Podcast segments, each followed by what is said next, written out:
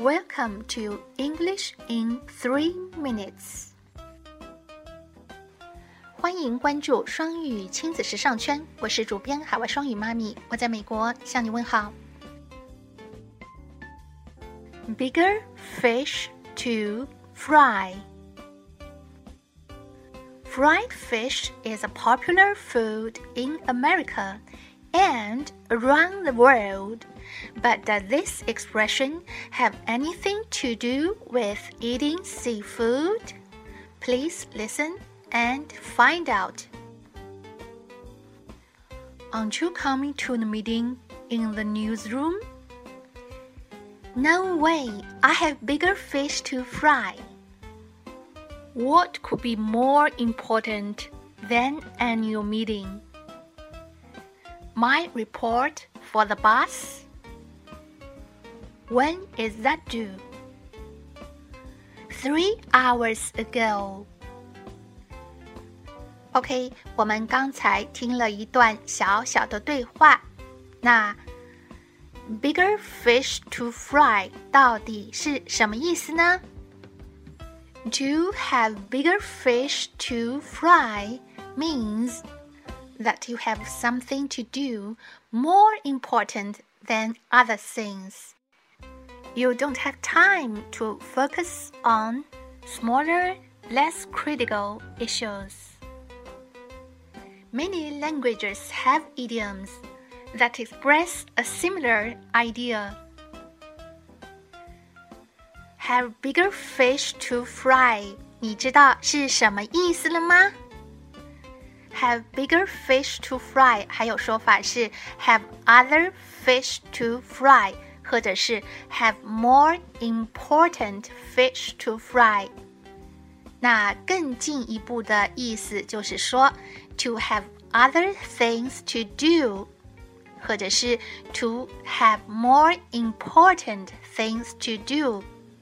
这里 have bigger fish to fry，或者是 have other fish to fry， 就是 to have something more important or more interesting to do。意思就是说我还有更重要的事情，或者是更感兴趣的事情要做呢。Okay, that's all for today.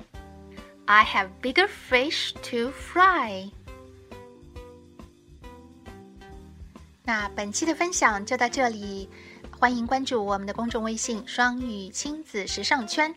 在我们的公众微信回复“直播”，可以直达我们的直播间参加每日朗读和系列课分享。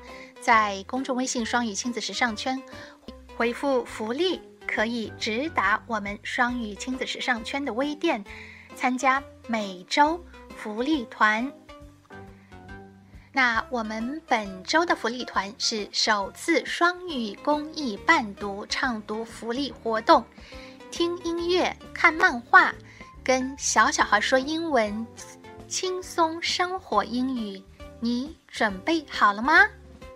如果你还没有这套书来参加我们全网最低的福利团，我们还同时赠送首次双语公益伴读唱读系列活动第一册跟小小孩说英文的伴读唱读系列课，原定是二十六节，在我们的公众微信双语亲子时尚圈。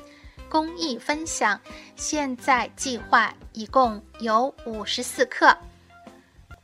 本周在我们双语亲子时尚圈的微店参团点读版，跟小小孩说英文的话是赠送啊双语公益伴读畅读系列课第一册的，也就是跟小小孩说英文第一册的内容有至少五十四课。